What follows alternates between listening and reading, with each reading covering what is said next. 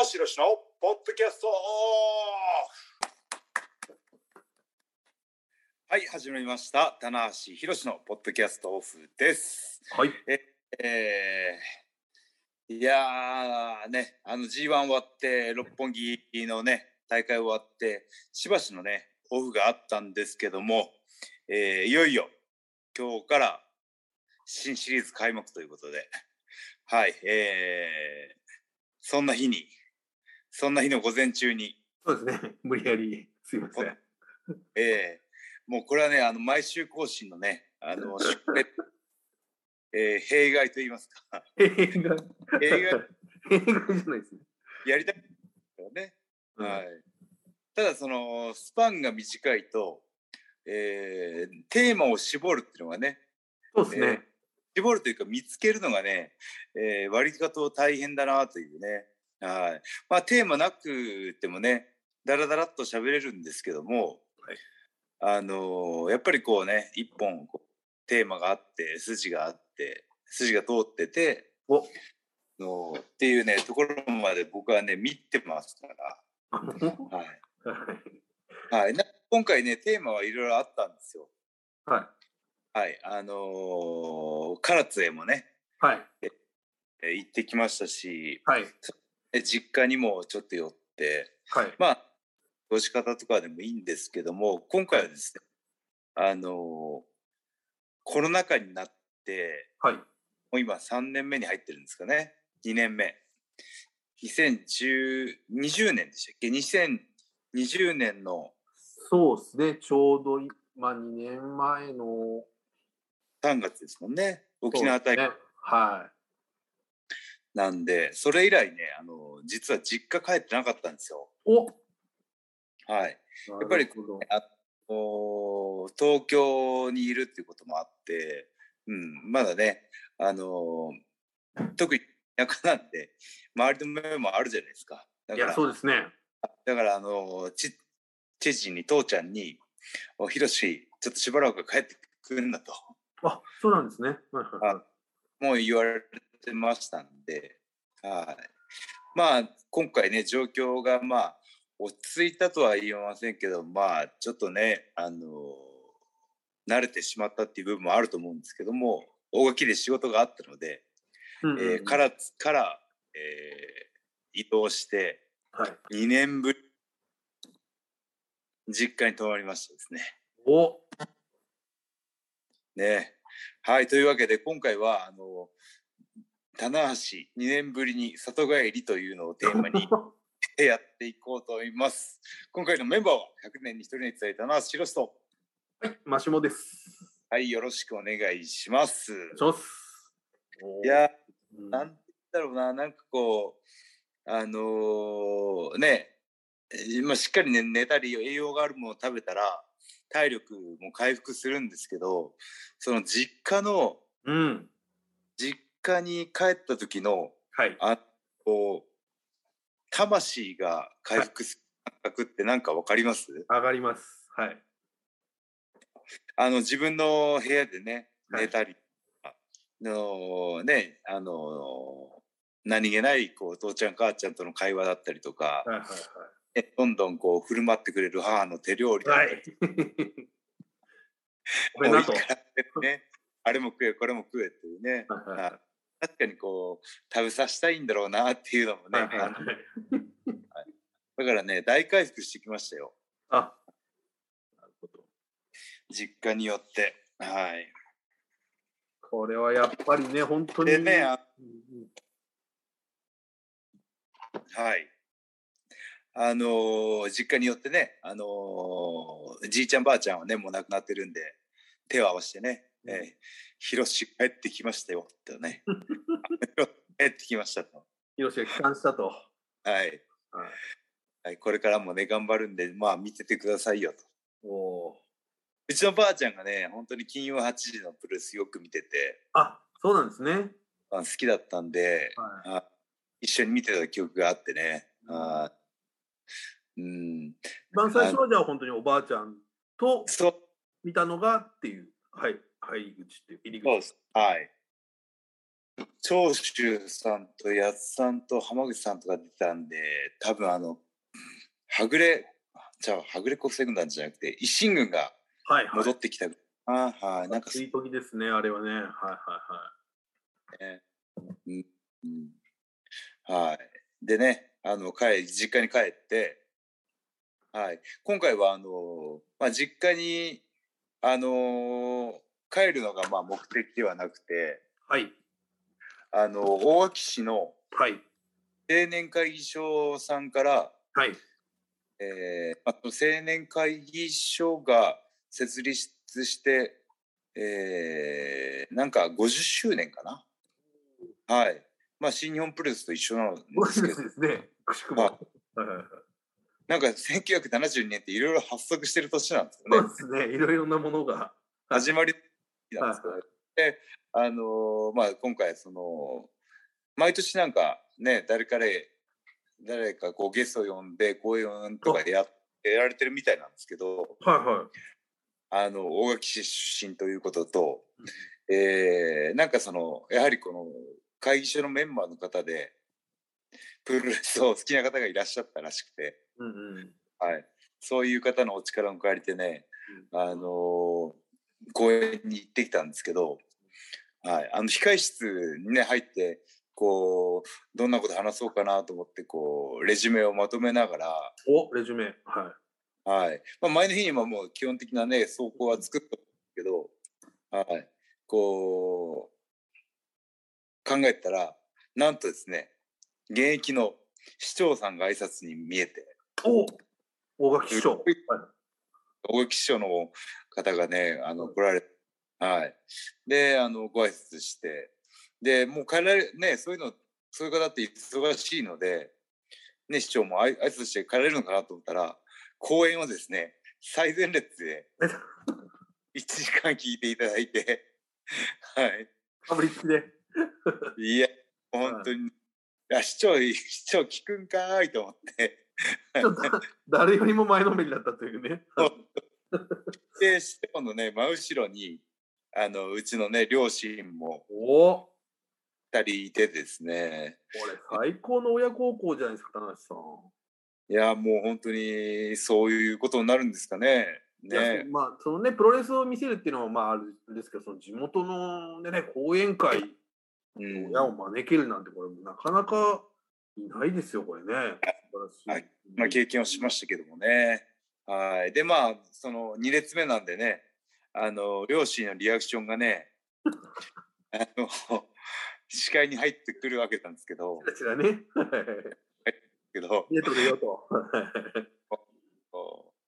まあ、母は本当にあの、えー大きくうなずきながらね、あ自言一句。そんな痛い仕事言ってないんだけど、聞いてくれてですね。まあ、どんな気持ちなんだろうなと思いながらね、そうですね。本当に。うん今回ね、あのー、丸々1時間いただいたんですよ。はいはいは講演時間を。い。はい。はい。で、1時間喋るのっていうのはね、このポッドキャスト30分でもね、あのー結構なね、ボリュームなんですけど、1時間の、しかも一人喋りと。ねあーこれはなかなかですよ、1時間はね。うんもう、まあ筋トレとかの話だったらね、あっという間にできそうなんですけど、ただね、やっぱりこう、積み重ねというか、貯金というかね、あの、同じテーマで一度やらせてもらったことがあって、あ結構ね、講演会自体はやられてますもんね。えー前回はですね、あの、少年院の、あのあ、問で、はい、あのね、えーまあ、15歳から18歳までの方かな、に、あの今はね、あのね、今し、今は反省しないといけない時だけども、ね、未来、これからどうなっていくか、ね、変えていくのは自分だよっていうことでね、あの講演させてもらったんですですね。はい。でまあ方向性としてはあの同じなんですけども気持ちの持っていき方としてはシチュエーションが違ってねこの市民の方、まあ、で。えー何に対してやっぱりこう今気持ちを整えないといけないかっていうことはやっぱコロナなんですね。コロナ禍の状況をどう、あの気持ちを整えて前向きに進んでいくかっていうことだったんで、あのまあ、全力で生きる技術っていうね本が出てます。超名著が出てるんですけど、ね、ありますよこれちょっと。はい。はい。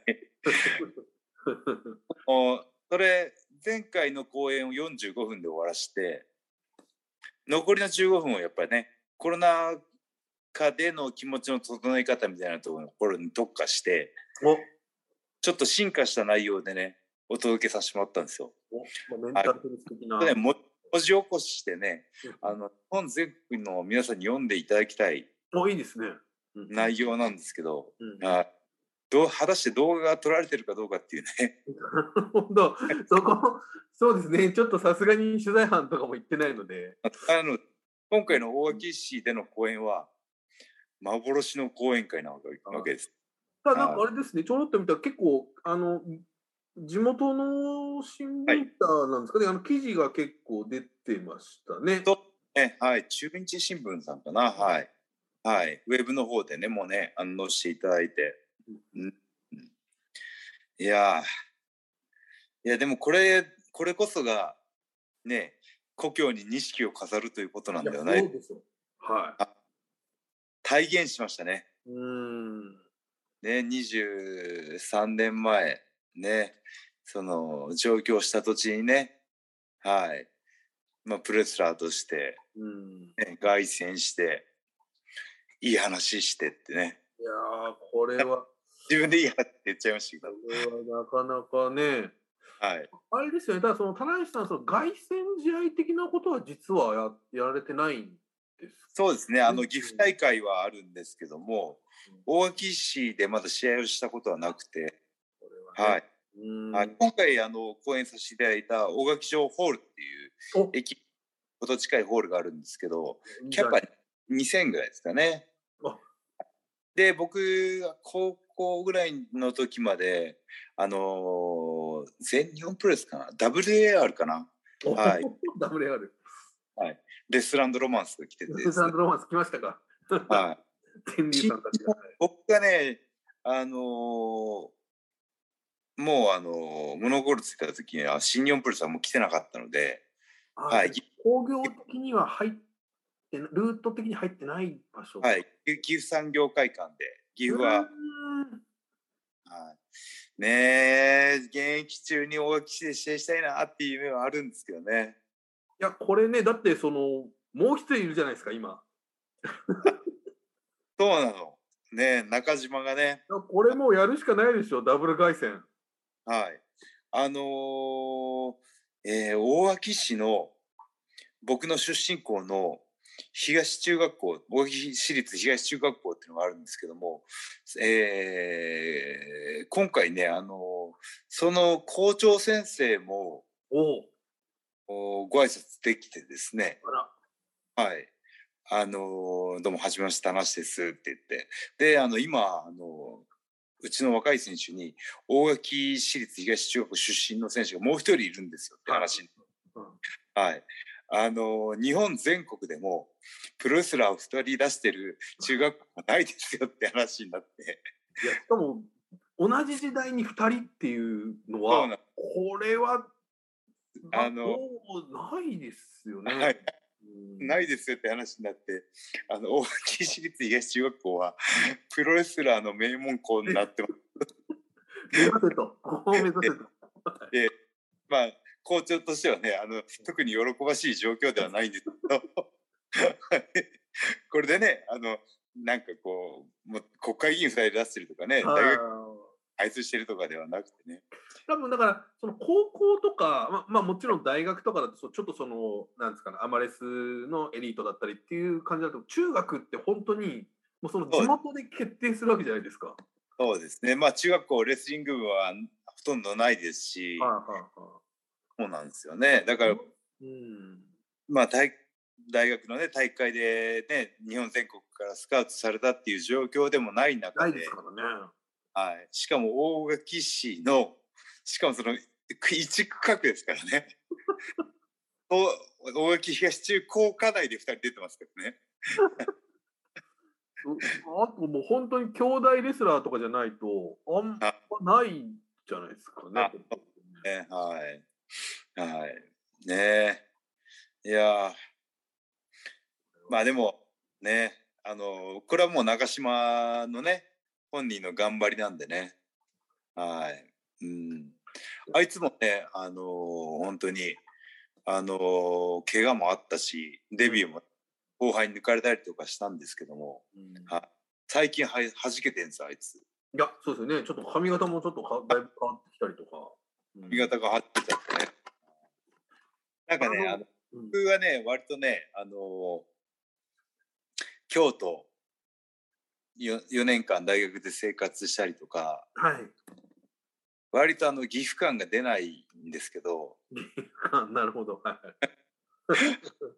あのちょっとやんちゃっぽい感じのね、はいはい。中島のね、あのー感じとか、ありますよ、ちょっと、トンパチ的な。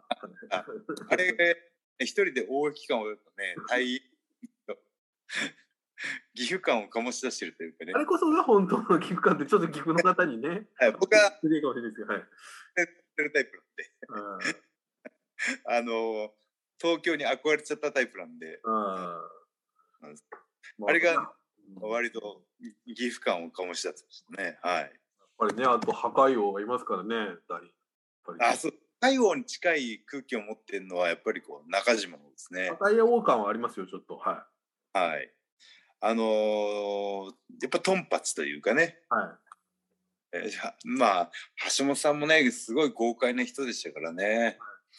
はい。あの親分肌というかね。い。はい。とてもね面倒見がいい先輩だったんですよ。うん。はい。であのーその付き人のね健三さんとか若手の僕とかあのー仲のいいスタッフさんとかをあのー試合後にねあのーみんなみんな呼べって言ってねであのーどのいろんな地方でねあのー橋本さんを中心に食事会でわーっと盛り上がるっていうねそういうのがね好きなせん好きな方だとね橋本さんっていうのはね。うんこの人は何ていうふうに呼ばれてたんですか？橋本さん。えタナって言われてましたねあやっぱ。タン、タンですね。うん何やっとるんや元気か？って言って ね岐阜から上京してきたばっかりの僕よりもね岐阜弁が濃い。全然そのねあの東京生活長いのに言葉がね標準語にもいかないっていうのはね直す気がないっていうね。いやね あ僕もねあの本当に大垣から京都行ってでやっぱ関西弁のイントネーションってやっぱ強いじゃないですか、うん。ええ引っ張られたんですようんうんうんうんエセ関西弁というかね。うんうんうん。っていうのにこう引っ張られたんですけど。で東京でね橋本さんとお会いした時にその強烈な岐阜弁を聞いた時に「あっていうのはその地方に生まれた誇りなんだなっていう。あで、うん、僕はねあのだから東やっぱ丁寧語で喋る初対面の方とかは標準語にはなるんですけどやっぱこう家族とかね同級生とかと喋ってるとやっぱこう岐阜弁をね意識して使うようにはしてますね。うん、ー今回の帰郷でもやっぱり、あれですか、親子の会話はもう岐阜弁バリバリの。そうですねまあ語尾とかによく出るんですけどやっぱイントネーションですかね。うん。なんか大体どんな感じになるんですか、岐阜弁。えー、机机机机靴ああ、なるほど。そういう細かいものが全部違うわけですね。なんか靴ってねなんか標準語は下がるらしい。はいはいはいはい。は靴って上がるんですね。はいはい、ちょっと細かすぎるんですけど。まあ、あの、ヒロムっていうね、ヒロム問題。はい、語尾上がりがちっていね。そううですね。いろんなものの語尾が上がり上がりがち。はい。はい。そうですね。はい。まあそういうあの岐阜弁を聞いてね癒されたっていう部分もありましたね。はい。あとやっぱ何と言ってもですね、2年ぶりだったんですよね。ああ、秘境がね。俺は喜ばれたでしょう、二人ともね。うん、なんかやっぱこう家の中で見るね、両親の顔っていうのはホッとしますし、あお2階のね、あの僕の部屋があるんですよ。はい。2階は本当僕と弟と妹の部屋が3つ並んでて、うんうんうんはい。ち僕が中学校ぐらいの時にリフォームしたのかな。うんうんはい。それまではね、あの、2部屋だったんですけど、リフォームして、兄弟3人の部屋にして、うんうんはい。いや、久しぶりに自分の部屋で寝ましたね。うーん。そしたらね、あの、いつもヒロシはベッドやから、ベッドの方がいいやろっていう、ね、言って、いや、でもうちにベッドないじゃんとか思ってたら、うん 自分の部屋の布団も敷いててくれたんですけど、うんリ布団が4枚重なってて、ベッド風の。ベッドの布団になってて、なんかね、それを見た瞬間にね、ちょっとすごくなんか愛情を感じましたね。はい。なんとかね。はい。ベッドを作ろうとしてくれたのかなと思ってね。かなり近づけてみましたみたいなね。感じはい布団4枚敷いてみましたみたいなね。いい話。寝たらね、あの、腰がものすごい沈んで、逆にね、あの、ピッっていうね、ふかふかすぎるっていうね。両親としてはね、良かれと思ったってうんやってるけど、はい、非常にあの腰が沈むっていう時点になりましたからね。はい。いやーでもあのまああのそれでねあの久しぶりに実家帰ったのもありましたしうん。あの大垣でね公演やった時にすごいね、同級生とかもねお。来てくれたりとか岐阜でねよく大会来てくれるプルスファンの方とかもねいっぱい来ててあそう結構こう開放されてた感じなんですね、その辺はちょっと。無料だあだっ無料で、なるほど、それは、て、えーまあそのプルスの会場でまあ2,000人キャパぐらいですかね。でまああの1階で席の間隔空けて、えーでもそれでもね400人もあ集まっていただいて。いや、ちょっとした大会ぐらい入ってますね、それは。いや、すごく、あの、ありがたかったですね。置いてある埋まってましたね。うーん。で、まあ、まあ、講演の内容はね、非常に良かったので、最皆さん、あの、楽しんで聞いてくれたんじゃないかなと思って。はいぜひちょっとね、その、いいんじゃないですか、講演会のね、講演会ビジネスもちょっと、こう、あ はい、あのーそうですね。あの今回はなんかテーマあの講演会テーマを絞ってね、まあ、全力で生きる技術というタイトルはつけてねさし講演させてもらったんですけどなんか一個これを伝えたいっていうテーマを絞らずに行ったんですよ。ああ、うんそうですね。はい。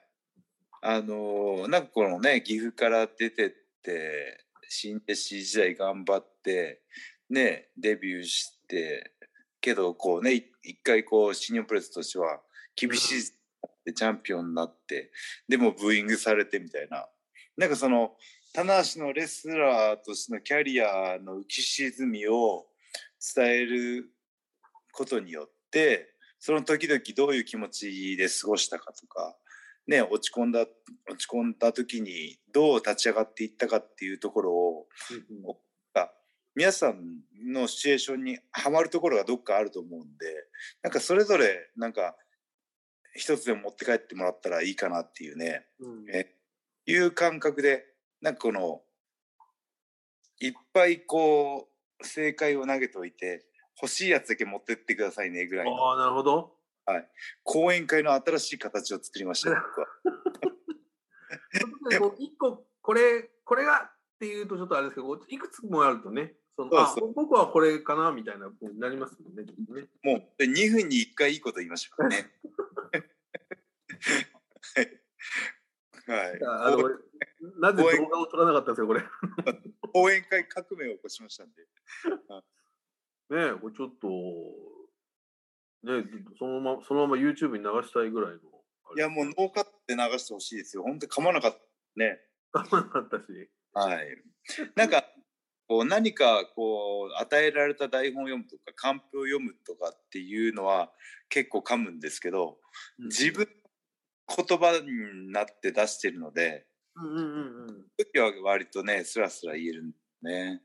うんなるほど。はい、でもあでもまたやりたいですね、うん、こういう。はい。なんかすごく需要はめちゃくちゃあるんじゃないですかね、正直。うん。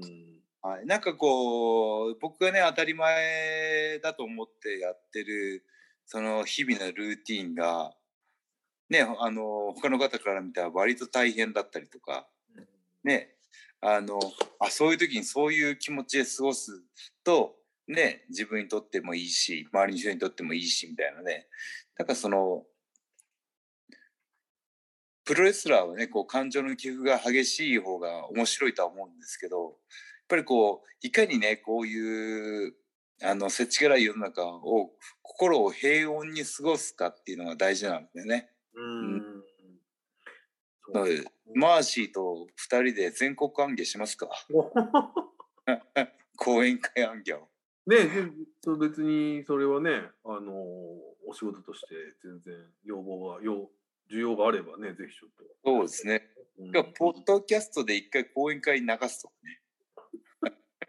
いや、いいと思いますよ。あのーあの僕、ジブリのプロデューサーの鈴木敏夫さんのポッドキャストとかたまに聞いてるんですけど、はいあのーそういう講演会をそのまま流したりとか、うーん。だからた多分あの想像するにあの、まあ、お忙しいからあの今回これでいいんじゃないかみたいな、あとはい取材のですね、はい。そのまま流したりとかもやられてて、すごいなと思ってますね。ああ、取材の内容をね、そうそうまあ、もちろん多分インタビューは先に出た後なんでしょうけど、あ文字出た後うんに、えーこういう感じでインタビューしました。これをそのまま流すんだと思って、はい。あでもそれだったら新日本プロレススマホサイトのはいはいはい。インタビュー取材を文字でアップした後に、そうなんですよね。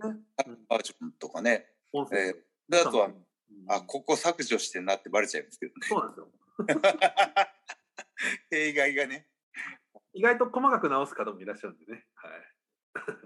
あ確かにね、この語尾の言い回しとかね、そうなんですよね。はい。はい、その文と文のね、はいあの、流れとかね、接続詞とか直したりしちゃいますんで、ね。だおそらくそういうこともやられてると思うんですけど、まあ、その辺はこうちょっとぶっ飛ばしてやってるのがすごいなと思って、こうちょっとね。うん、でも、あ、でも、こういう、うん、流したいですね、もし本当、ちょっと次、はいもしあったらちょっと現場に行って、はい。ね、まあ、そういう多ジャンルでね、活躍されてる方の How to っていうのは、もう大体正解なので、うんうんうんはい。あの、取り入れていきましょうよ。はい。やっぱこういうね、あのやっぱこう、アウトプットの仕方も進化していかないとね。うん。うん。まあ、いろいろね、今いろいろツールありますから、はい。棚橋宏講演会ペーパービューとかね。あのいうああ。ペーパービューですよ。そこにお金が発生するとなると、僕がガチになっちゃうんでね。あれ、今日硬いなみたいな。こう無料コンテンツの良さみたいなのがあるじゃないですか。はい、ありますありますね。やる、やるというね。はい。やっぱそういうところで楽しんでいただいて、ね、会場に来ていただいてっていうところもね、あのあるのでね。はい。いや、そうですね。うんあちょっと今後、ね、また講演会、はい。いいんじゃないでしょうか。はい。あとね、岐阜に。岐阜のね、大会もぜひ、ちょっと今度、岡田選手はね、実は、あの、凱旋大会が決まったりプロモーション。ね。はい。あのー岐阜は、あの、本当岐阜市しか今、ほとんどやってないので、高山とかもありましたけども、ね、今度安城でね、そうなんですよ。安城市でやるんですよね。はい。これもね、棚橋選手もちゃんとこうプロジェクトとして大垣市で、ね、やったら、これも中島選手もいますし、そうですこれはもう日本中から行くんじゃないですか、これ。うん。あの、市長と、ね、はい今回、できましたんで、はい。そうですね、もう現地のね、あの協力もバッチリですから、これで。そうですね、は来 ましたんで。い。ぜひちょっとね、その営業部の方、ちょっと、はそうですね、はい。い。お願いしたいと思いますよ、これ。はいやーでも、あのーその凱旋曲っていうのはね凱旋曲っていうかそのし自分のね出身地に凱旋っていうのはプロレスの一つの花だし、はい、ご当地レスラーっていうところのね利を生かしてうんまあ試合2人いますからね。大垣市出身がね、うん、いやこれはもういやちょっともうねもうビジネスとしてもそうです。意義としても相当ありますんでこれは。そうね。うん。ぜひちょっと。はい。昔ねあの本当にあのー、その新弟子の入門テストとかで、あのー、どこどこ出身のレスラーはいないかみたいなね。へえ面白い。日本全国からやっぱり、はははね、あのー、レスラーがいる団体の強みっていうのはあるし、特に新日本プロレスなんかは日本全国回るので、はい、っていうのをね、若手の時にね、なんかこう、なんかの表紙聞いたことありますね。ああ、それ面白いですね。でも本当、工業会社としてはそれ全然正解ですよね、それ。正解ね。まあだから北海道、東北、ね、関東、甲信越に一人、中部地方に一人、関中国、四国。ね、四国にいないぞとかね、なんかあの いや、あの、今、ライガーさん住まわれてますけど、そうか、いぶしが鹿児島か。ね。そうですね、九州。うん、そうか、福岡が、そうですね。で、ライガーさんは第二の故郷としては広島もありますからね。そう。第二の故郷、もともとの故郷か。も 今、福岡在住ということね。はい。いやねいやでもあのねこうやってあのプロレス以外の活動もね少しずつできるようになってきたって思いませんか？いや、そうですよね。ちょっと、1年前だったら、いやちょっと今はっていう感じのね。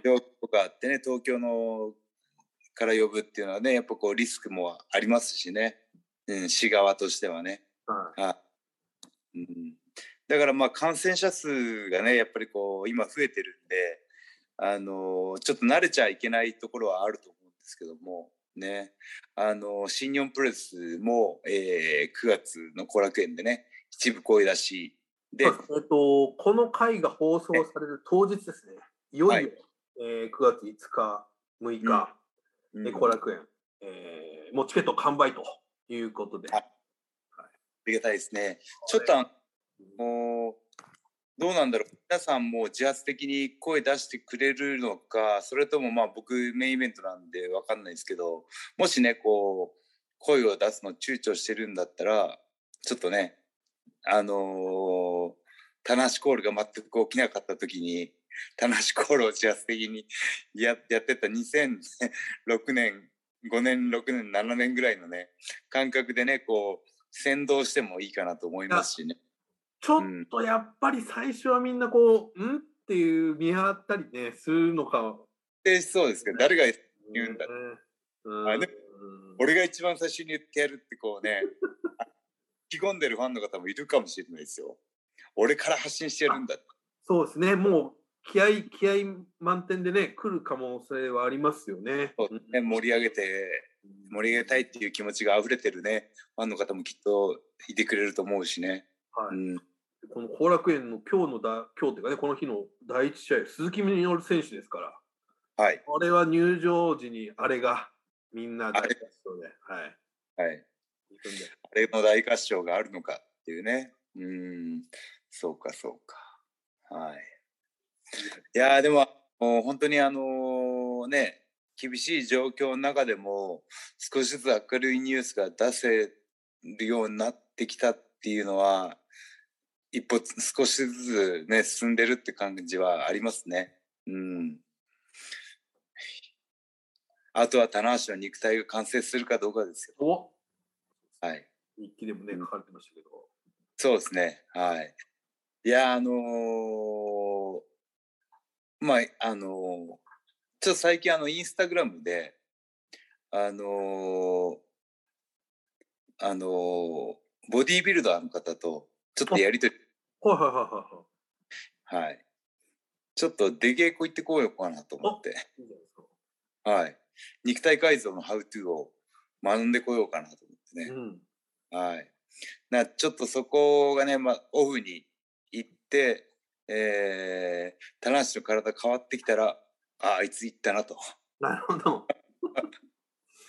はい。これはまたちょっとね、楽しみそうです。ね。で、今年こそはね、僕コンクルールでやりたいんですよ。そうですね、ちょっと前回ね、いろんな事情でできなかったんですけど、まあ、で年末ですかね、ちょっともしできれば、そうですね。ゴールドジュースさんもね、場所を提供してくれるっていうところまではね、実はね、うんかなり話は進んだんですけどね、ぜひちょっと、状況が許さなかったんで、いやー、でもね、やっぱりいいですよ、タマトンが。いや、そうですよ。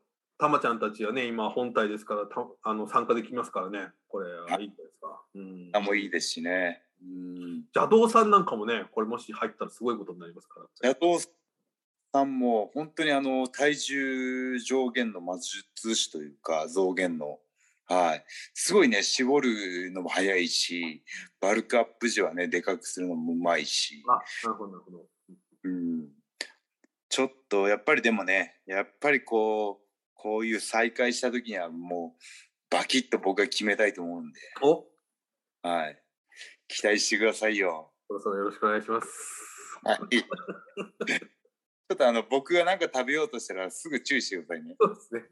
あと、あの、SNS で公開されない部分が気になるっていう。そう。はい ね、インスタグラムとかに載らない闇に消えていく食事がありますんでね。そうですね。あの、唐津とかのちょっとどうなってるのかっていうのね、ちょっと見えない部分がありますよ、正直。日の目を見ない食材があります。はい。実家でもね、お母さんがどんどんリンゴを剥いたりとかそういうのがあるかもしれないよね。はい。フルーツから出てきますから。フルーツ、フルーツをなぜあのお母さんっていうのはあんなに出したがるんだろうっていうね。あ傾向があるんですかね。健康ありますよね。必ずフルーツを食べなさい。はい2種類った後にご飯が出てきましたんで。程よく血糖値が上昇してから出てきまし違うね。で時間はそろそろなんですけど、はい、そんな感じで。た。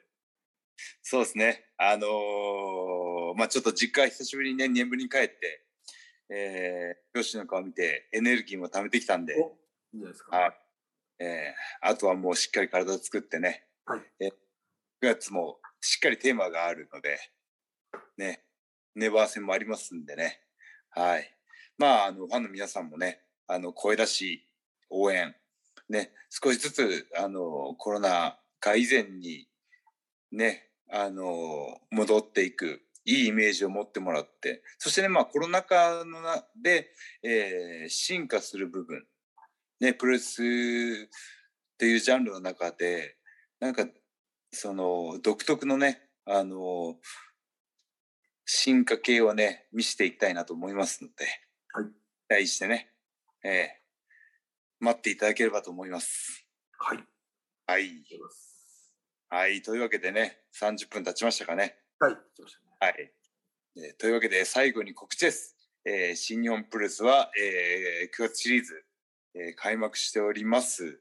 で、最終戦は、えー神戸ワールド記念ホールはい。なんですけども、えー今回西日本でね、あのーぐるっと九州の方もありますので、そうですね。実店はね、新日本プロレスのホームページで、えーチェックしていただきたいと思います。はい、マーシーありますか？はい。大丈夫です。ということで大丈夫ですか？はい。ちょっとあのね、ポッドキャストの収録もリモートでね、なってしまってますけど、やっぱりこうね、やっぱ実際会って喋った方がね、はい。皆さんも聞き取りやすいですし、僕も乗りますんでね。はい。はい。あの、はい次回は一応対面を予定していると。対面でね、はいえやりたいと思いますので、えー今後ともよろしくお願いしますということで、以上、棚橋宏のポッドキャストオブでした。ありがとうございました。